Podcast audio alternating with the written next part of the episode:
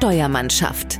Der Kanzlei-Podcast mit Daniel Kubitza und spannenden Gästen aus der Branche. Zusammen setzen wir Kurs Richtung Zukunft und beleuchten die aktuellen und zentralen Branchenthemen für eine nachhaltige Kanzleientwicklung. Liebe Zuhörer, wir haben heute das Thema Digitalisierung. Der heutige Studiegast ist Lisa.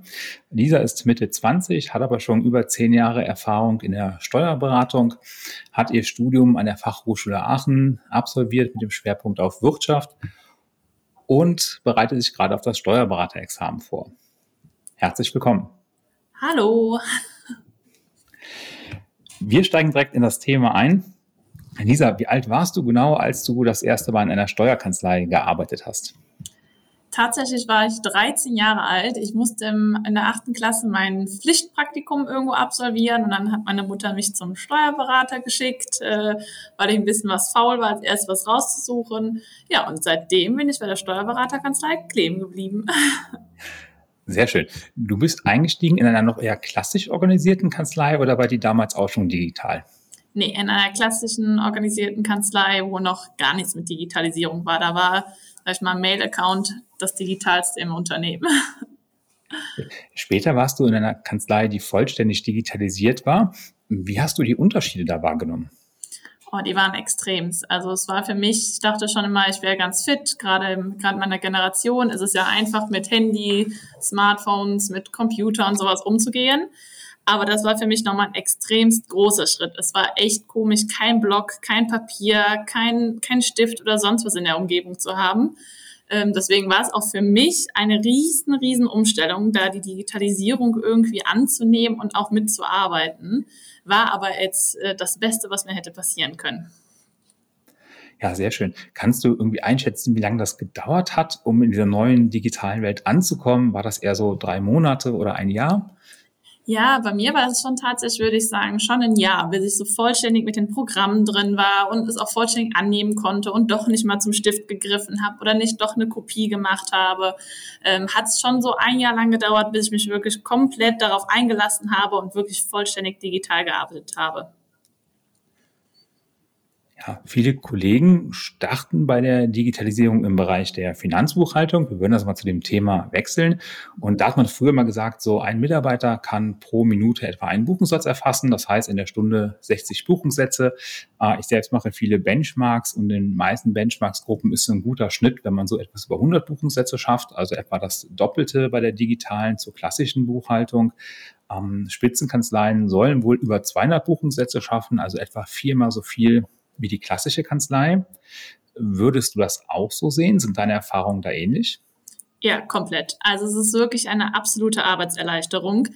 Ähm, es ist viel einfacher und schneller auch für den Sachbearbeiter zu buchen. Man muss nicht mehr was nachfragen, man muss nicht mehr großartig was nachgucken und irgendwie wieder Belege anfordern. Es ist wirklich viel schneller. Dadurch, dass auch die Software, also wir arbeiten ja mit der Dativ, dass die ähm, ja so einen Lernprozess selber hat, äh, also auch so eine künstliche Intelligenz dahinter ist, lernt das Programm mit und das heißt, es erleichtert uns, sag ich mal, 50 Prozent der Arbeit auch schon. Deswegen ist wirklich die Digitalisierung wirklich viermal so schnell, als wenn man es nicht mehr digital macht. Also ich würde das absolut empfehlen und auch komplett unterstreichen, die Aussage. Ja, sehr gut.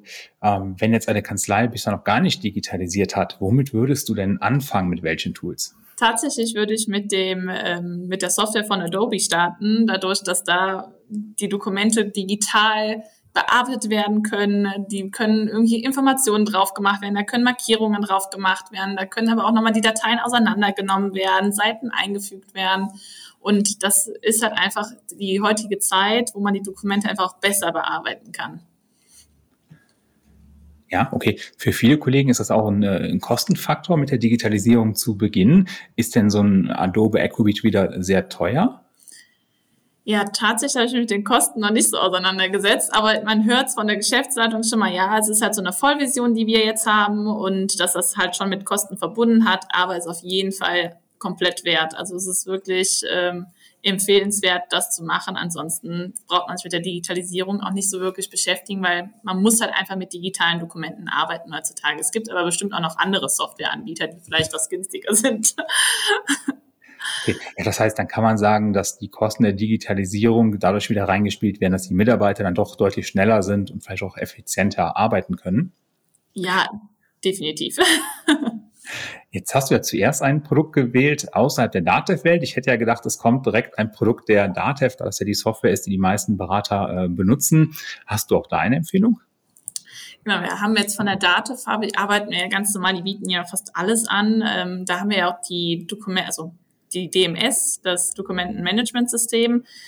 Das ist halt auch, das braucht man definitiv auch, aber das ist ja meistens in der Datensoftware schon mit drin ähm, oder sogar ein Zusatzmodul. Ich weiß es gar nicht so, wenn ich ehrlich bin. Es ist auf jeden Fall ähm, ja auch nicht mehr wegzudenken. Man muss es einfach haben, um Dokumente auch halt zu finden. Ne? Man muss auch eine gute Ablage einfach haben für die digitalen Dokumente. Man hat halt nicht mehr einen Ordner, wo man wieder hingehen kann und nochmal nachgucken muss.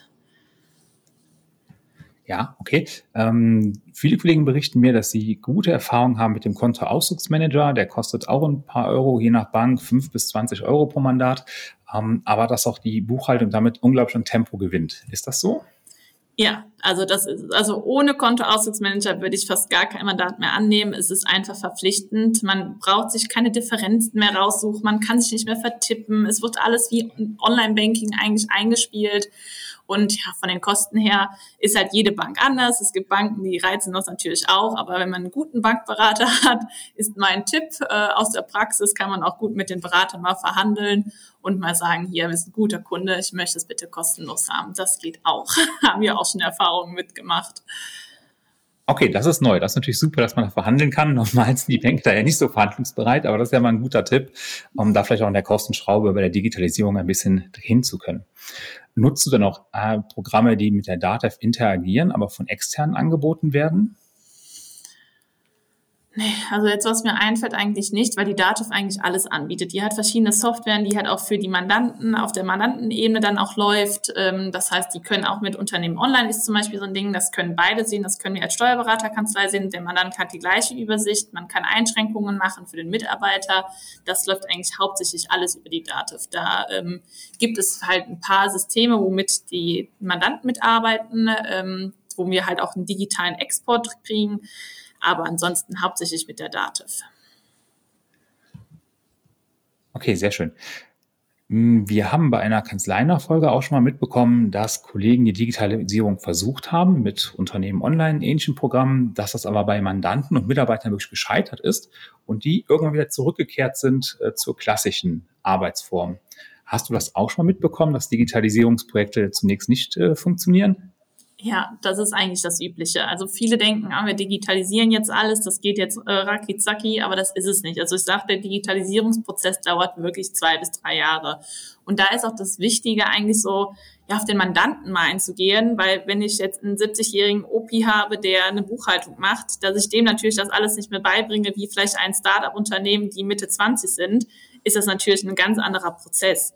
Es geht sich aber auch nicht darum, alles sofort 100% digital zu haben. Es geht sich Schritt um zu gucken, welche Prozesse hat man und welche Prozesse kriegt man irgendwie optimiert und halt auch digital.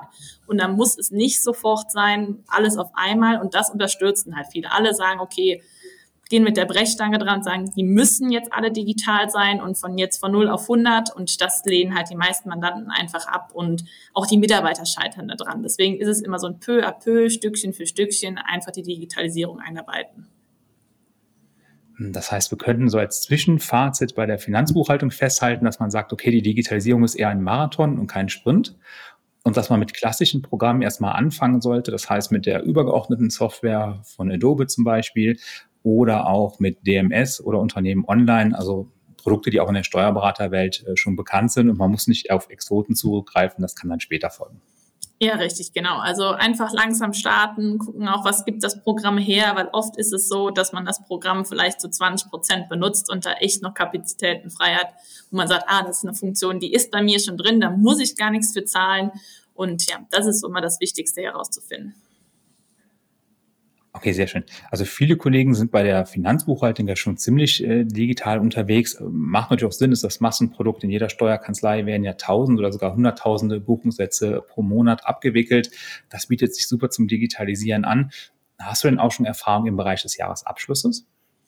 Ja, tatsächlich. Also wir arbeiten da zum Beispiel viel mit Adobe, dass man halt sagen kann, man hat zum Beispiel Rechnungen fürs Anlagevermögen oder irgendwelche Rechnungen, man sagt, boah, dann bin ich jetzt unterjährig drauf gestoßen und das brauche ich wirklich für einen Abschluss, die lege ich mir digital ab. Das heißt aber auch für mich, ich brauche es nicht nochmal anfragen für den Mandanten.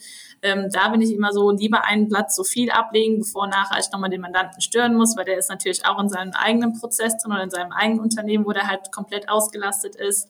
Und ähm, da wird eigentlich viel, für den Jahresabschluss ist das Digitale nachher eigentlich das wichtigste Element, weil man halt einfach sagt, man hat alles vor Ort und wir müssen den Mandanten nicht nochmal stören ja, jetzt hattest du Jahresabschluss digital.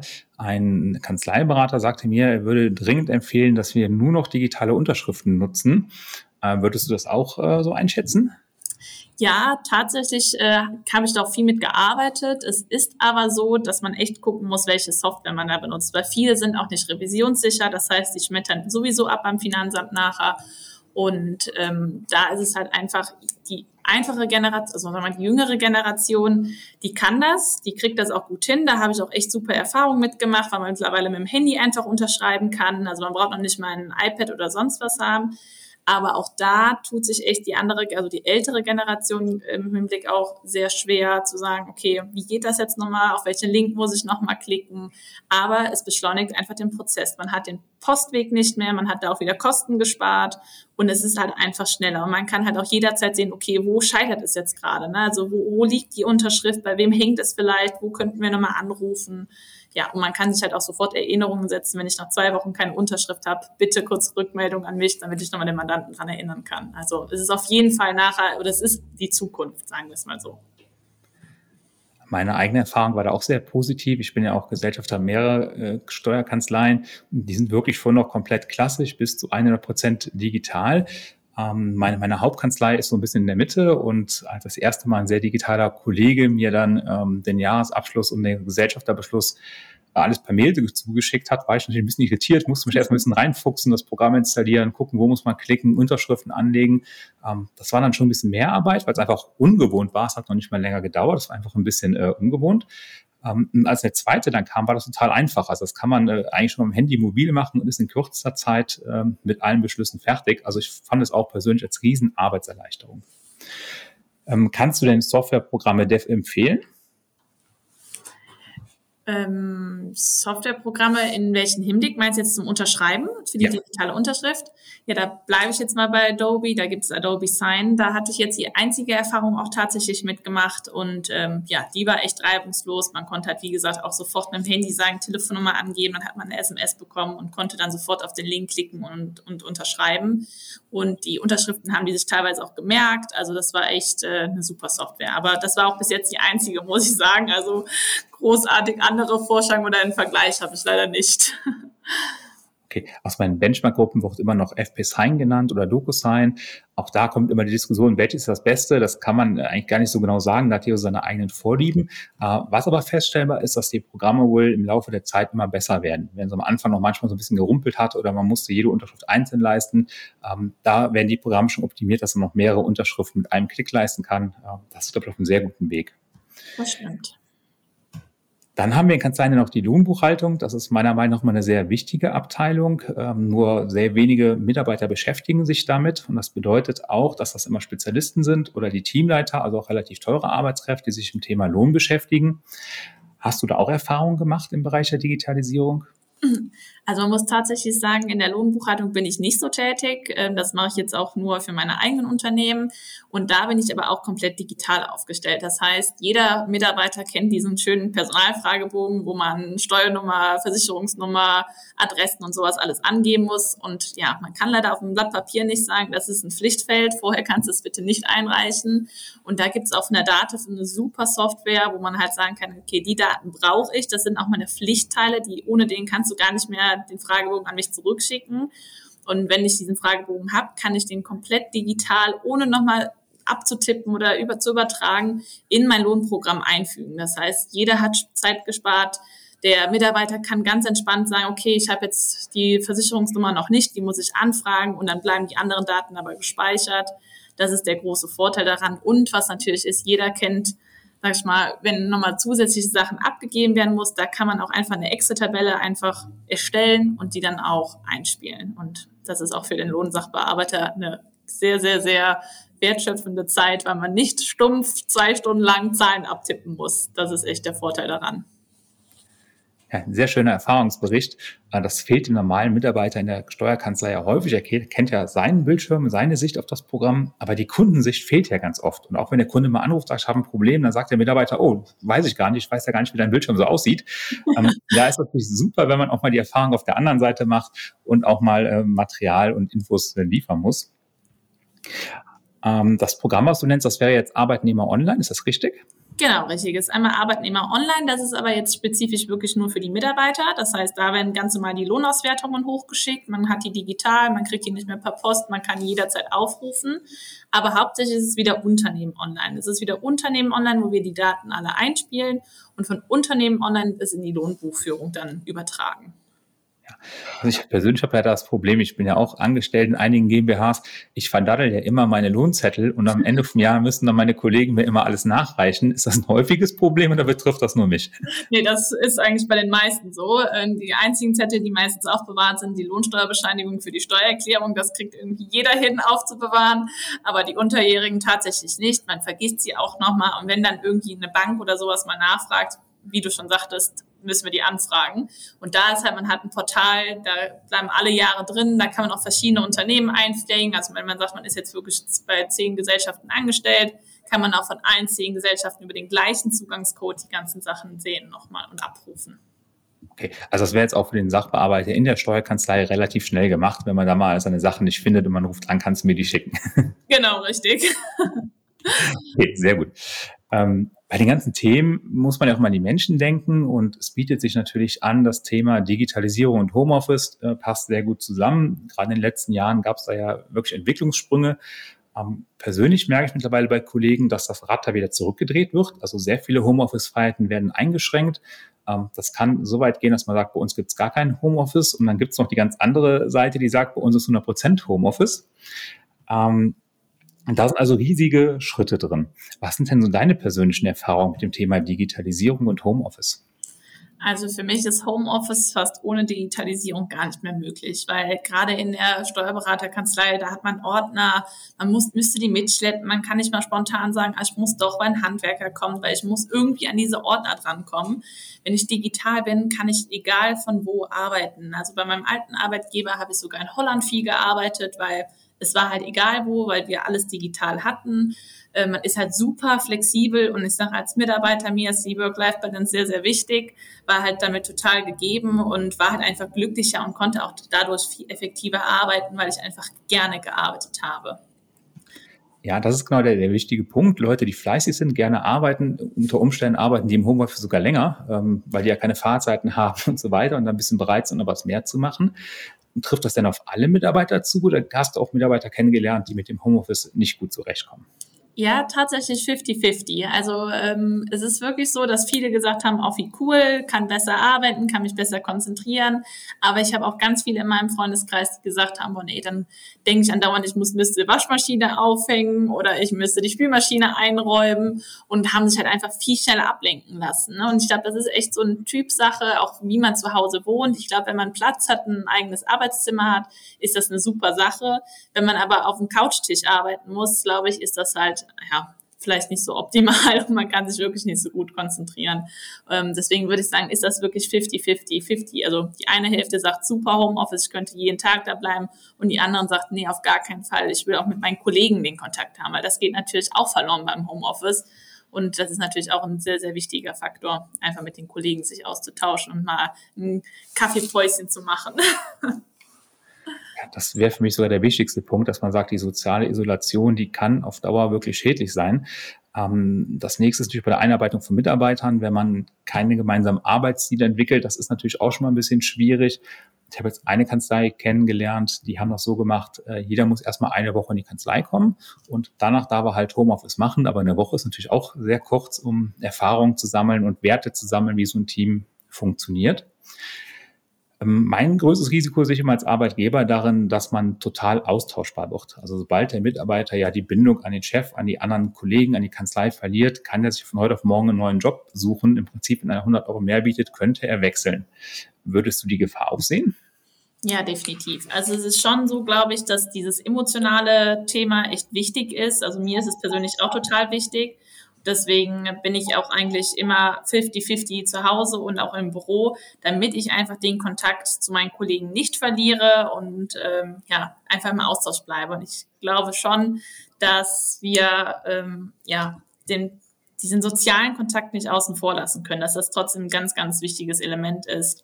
Und wenn es mal so ist, dass man einen Monat lang nicht ist und danach aber wieder geht, ist es in Ordnung. Aber ich glaube, dauerhaft 100 Prozent im Homeoffice macht das Arbeitsklima schon kaputt. Ja, genau. Ich meine, neben den ganzen sozialen und Menschenthemen haben wir natürlich auch ein bisschen so das Kostenproblem.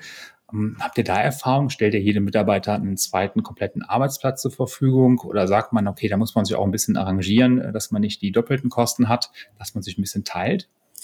Genau, also ich kenne das auch mit dem Teilen. Ähm, es ist meistens eigentlich so, ob jetzt ein Computer oder ein Laptop angeschafft wird, äh, bin ich immer pro Laptop, weil dann den kann man mit nach Hause nehmen, den kann man aber auch wieder mit auf die Arbeit nehmen. Da hat man irgendwie schon mal die Kosten geteilt. Und bei dem Bildschirm ist das so, ja, jeder braucht ja irgendwie andere Anzahl von Bildschirmen. Ich arbeite jetzt mit drei Bildschirmen und ähm, ja, fände es jetzt auch von mir nicht fair zu sagen, ich brauche jetzt drei zu Hause und drei auf der Arbeit. Da sage ich jetzt ganz, ganz klar, einen brauche ich von der Arbeit und die anderen zwei sind halt, ist halt mein Luxus, den ich haben möchte. Deswegen zu Hause sind das dann meine zwei eigenen privaten Bildschirme, die ich dann benutze. Aber das macht halt auch jeder anders. Ähm, ich sage eine Tastatur oder eine Maus, da sollte es nicht dran scheitern, eine zweite irgendwie zur, zur Verfügung zu stellen. Ähm, aber sonst sollte man sich schon irgendwie einigen und gucken, dass es irgendwie geht. Aber viele haben ja auch irgendwie alte PCs noch rumstehen, also Bildschirme, die gehen ja auch vollkommen fürs Homeoffice. Also persönlich finde ich äh, vollständiges, auch zum zeitunabhängiges Arbeiten super. Ähm, aber wir merken halt auch in der Praxis, hm, es wird meistens nur eingeschränkt genutzt. Also ich sag mal, wenn man jetzt mal einen Handwerker zu Hause hat, nimmt jeder gerne Homeoffice statt Urlaub. Das ist so der Klassiker bei uns in der Kanzlei, wo es gerne genutzt wird. Äh, und ansonsten, genau wie du sagst, gibt Mitarbeiter, für die ist es sehr gut und andere kommen damit weniger gut zurecht ähm, ja, vielleicht muss man auch die Teams entsprechend so aufstellen, dass man sagt, wir haben unsere klassischen Teams, die arbeiten in der Kanzlei und wir haben auch äh, Teams, meinetwegen, wie du sagst, in den Niederlanden oder auf Mallorca oder wo auch immer, die können eigentlich arbeiten, wo sie wollen. Ähm, da braucht man aber die richtigen Menschen für, die damit auch dann äh, gut zurechtkommen. Ähm, wir merken das Thema Digitalisierung immer bei der Kanzleiennachfolge. Also wenn wir Kanzleien kaufen, kommt es mittlerweile sehr stark darauf an, wie digital sind die weil klassische Kanzleien umstellen kostet einfach sehr viel Geld. Hast du da auch Erfahrung bei Kanzlei-Nachfolgen oder Kanzleifusionen mit dem Thema Digitalisierung? Ja, da würde ich auch, wie, wie ich jetzt auch ganz am Anfang gesagt habe, ohne Digitalisierung würde ich es fast gar nicht mehr machen. Klar, irgendwann muss man immer umstellen. Man müsste halt auch sagen, wie verteilt man die Kosten. Ne? Also beide Seiten wollen die Digitalisierung. Also wäre es ja unfair, wenn man die Kosten jetzt nur dem Mandanten in Rechnung stellt, weil wir als Steuerkanzlei profitieren ja auch davon. Deswegen bin ich immer ein Fan davon, sich nachher die Kosten zu teilen, wenn man sagt, man geht irgendwie einen Weg und man hat da auch eine Zukunft zu sagen, 50 Prozent nimmt der Steuerberater als eigenen Kosten an und 50 Prozent muss der Mandant aber auch zahlen, weil wir ja auch die Prozesse uns anpacken. Deswegen ähm, bin ich dann da der Fan von 50-50 zu machen. Ja, eine sehr gute Idee. Ähm, wir haben bei uns lange gesagt, äh, als die Zeit noch besser war, der Fachkräftemangel noch nicht ganz so groß, dass wir gesagt haben, wir nehmen grundsätzlich sieben Zehntel bei der FIBU. Wenn wir aber einen voll digitalen Mandanten haben, gehen wir auch runter ähm, das kippt so langsam bei uns ein bisschen, weil wir einfach sagen, okay, die Fachkräfte, das wird einfach immer alles teurer. Ähm, das heißt, mittlerweile können wir da eigentlich gar nicht mehr groß ähm, Rabatte geben, wenn sich einer digitalisiert, sondern wir müssen das eigentlich eher so verkaufen, naja, wenn du das nicht machst, wird es für dich viel teurer. Würdest du die Einschätzung teilen? Ja, würde ich schon teilen. Ähm, Gerade im Hinblick, weil echt viele Mandanten sich da verstreuen. Ich würde halt irgendwann mal einen Cut setzen und sagen, jetzt bis dahin habt ihr die Zeit, es zu machen. Ansonsten geht's halt einfach nicht mehr. Ähm, dann muss halt ein anderer Steuerberater ausgesucht werden, weil wir einfach zu teuer werden. Ne? Die Fachkräfte gibt es einfach kaum noch und wir können uns damit nicht beschäftigen, dass wir 200 Belege einscannen und für die Mandanten zuordnen. Dafür sind wir einfach zu selten auf dem Markt, sage ich jetzt mal. Und ähm, ja, man muss halt irgendwann mal eine klare Kante setzen und sagen, so geht es nicht. Entweder zahlt ihr halt extra ne, die Stunden oder man sagt halt, man muss sich leider trennen. Ja, wird ein guter Weg sein. Ich habe einen Geschäftsführer, der ist das, äh, hat das komplette durchexerziert und hat nachher gesagt, okay, wir haben jetzt so 95 Prozent umgestellt, die haben das alle freiwillig gemacht, die Mandanten. Und bei den letzten 5 Prozent, äh, da hat man wirklich gesagt, okay, wer stellt ihr jetzt auch um oder ihr müsst leider gehen. Natürlich mit einem gewissen Übergangszeit, dass sie eine faire Chance haben, neuen Berater zu finden, weil das ist im Moment gar nicht so einfach. Ähm, aber dann muss man halt irgendwann mal entscheiden, wer ist die eigene Zielgruppe, für wen möchte man da tätig sein. Ähm, jetzt hatten wir ja schon das Thema Fachkräftemangel. Hilf, hilft denn auch die Digitalisierung bei Mitarbeiterbindung oder Mitarbeiter zu finden? Also ich finde schon, weil ich würde mich halt nur noch irgendwo bewerben, wenn ich wüsste, das Unternehmen ist auch digital. Ähm, einfach um diese Flexibilität auch einfach zu ermöglichen und ähm, ja, dass man halt einfach dieses ortsunabhängige Arbeiten hat. Man kann vielleicht auch andere Kanzleien ja, sagen wir mal in Düsseldorf, können jetzt äh, in Düren irgendwie doch irgendwie aktiv werden, wenn ich wüsste, ich müsste nicht jeden Tag nach Düsseldorf fahren. Deswegen glaube ich schon, für die Mitarbeiterfindung ist es ein ganz, ganz wichtiges Thema. Gerade in der jüngeren Generation, die jetzt so nachwächst, das ist einfach, ich glaube, das ist ein Pflichtbestandteil, den man einfach haben muss, um da attraktiv als Arbeitgeber auch zu bleiben. Und als Mitarbeiterbindung würde ich es auch sagen, klar, es gibt halt 50-50 in der Kanzlei, die junge Generation und die ältere Generation. Da, glaube ich, sind einfach zwei unterschiedliche Meinungen. Für mich wäre es halt ein wichtiger Bestandteil auch zu wissen, okay, die für immer möchte digital werden, dann ist es für mich ein Punkt, okay, ich bleibe als wenn jetzt vielleicht eine ältere Generation, die dann sagt, okay, ich gehe dann jetzt eher schon mal frühzeitig in Rente und beschäftige mich mit dem Thema nicht. Deswegen gibt es da, glaube ich, zwei unterschiedliche Meinungen. Ja, jetzt hast du am Anfang, man würde vielleicht sagen, heute sucht man vielleicht auch einen Standort in der Region, wo man noch gut Mitarbeiter bekommt. Das wäre zum Beispiel am Bodensee oder teilweise auch noch in Ostdeutschland.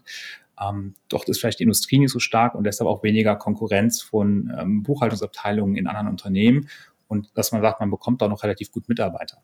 Aber das hieß ja, dass der Standort immer weniger relevant wird. Ja, also für mich wäre das schon unrelevant, weil ich auch echt mit vielen Mandanten mittlerweile telefoniere, die jetzt auch mittlerweile in Österreich sitzen oder in Amerika sitzen und da halt einfach, ja, gar nicht mehr an den Standort gebunden ist, die gar nicht mehr vor Ort kommen. Also früher war das ja ganz klassisch, die Mandanten wollten zum Jahresabschlussgespräch vor Ort irgendwie ein Gespräch haben. Ja, das findet halt hauptsächlich jetzt alles über Zoom statt. Ne? Also man braucht da über andere Videoplattformen und ähm, deswegen ist halt der Standort für beide Seiten total egal. Deswegen ist das für mich kein wichtiger Faktor mehr. Aber sollte dennoch ein Standort vorhanden sein oder ist das dann, kann man den auch komplett auflösen? Nee, dadurch, dass ich ja die Fraktion bin, mit 50 Prozent Homeoffice, 50 Prozent ins Büro kommen, wäre mir ein Standort schon wichtig, einfach um mit den Kollegen zu machen. Ich möchte mit meinen Kollegen mich auch mal vielleicht einen Kaffee trinken gehen oder mich mal auch privat austauschen. Deswegen wäre ein Standort schon für mich ein, ja, ein wichtiges, ähm, ja, wichtiges Element, sagen wir es mal so. Also im Schnitt hat eine Kanzlei etwa fünf bis sechs Prozent Kosten vom Umsatz für die Büroräume. Würdest du dann sagen, da müssen die Mitarbeiter auch ein bisschen zusammenrücken, damit das Büro nicht einen halben Tag leer steht? Ähm, ja, wir hatten tatsächlich so einen Plan gehabt, wann wir uns eintragen konnten, welche Büros wann wie besetzt worden sind. Also wir hatten gar nicht mehr unseren festen Arbeitsplatz. Man musste sich einfach in Tabellen eintragen. Hier der Mitarbeiter ist da im Homeoffice, ich möchte ins Büro kommen, also setze ich mich da ins Büro. Ist halt, wenn man digital ist, auch gar kein Problem, wenn man eh gar keine Belege, Ordner oder sonst irgendwas am Tisch rumfliegen hat. Man hat halt wirklich einen Tisch mit Bildschirmen und einer Tastatur gehabt einem Laptop und einem Telefon und dann konnte man halt sofort loslegen zum Arbeiten. Deswegen würde ich halt sagen, für, sagen wir mal, wenn man 100 Mitarbeiter hat, für 100 Leute einen Arbeitsplatz zu schaffen, fände ich unnötig. Wenn man sagt, man hat 50 und man teilt sich die ganzen Sachen, wenn, wenn halt alle ins Homeoffice auch mal gehen möchten, fände ich das überhaupt gar kein Problem. Okay, das heißt, vom Konzept her sagt man dann, wer so viel Freiheit beim Homeoffice hat, verliert im Gegenzug den Anspruch auf einen festen Arbeitsplatz. Ja. Jetzt, jetzt habe ich viele Mitarbeiter, die auch genau das leider nicht wollen. Die sagen halt, boah, das ist mein, mein Reich. Also ich will auch nicht 50 Prozent Homeoffice, äh, ich würde auch was mehr kommen, aber ich möchte meinen Arbeitsplatz behalten. Ich möchte meinen Rollcontainer behalten, da ist mein Kram drin, mein persönlicher. Und das fällt denen ganz schwer darauf zu verzichten. Äh, jetzt hatte ich mit einem Kollegen gesprochen, der hat das so gelöst. Der hat dann aus zwei oder dreier Büros Büros für vier bis fünf Leute gemacht und hat gesagt, ja klar, das haben wir jetzt alles ein bisschen zusammengeschoben. Aber dadurch, dass die Hälfte ja eh nie da ist, äh, stehen da zwar jetzt mehr Schreibtische drin, aber jeder durfte im Gegenzug seinen Rollcontainer behalten und seinen Lieblingsstuhl. Ähm, Wäre das denn auch ein Modell, was gut funktionieren kann?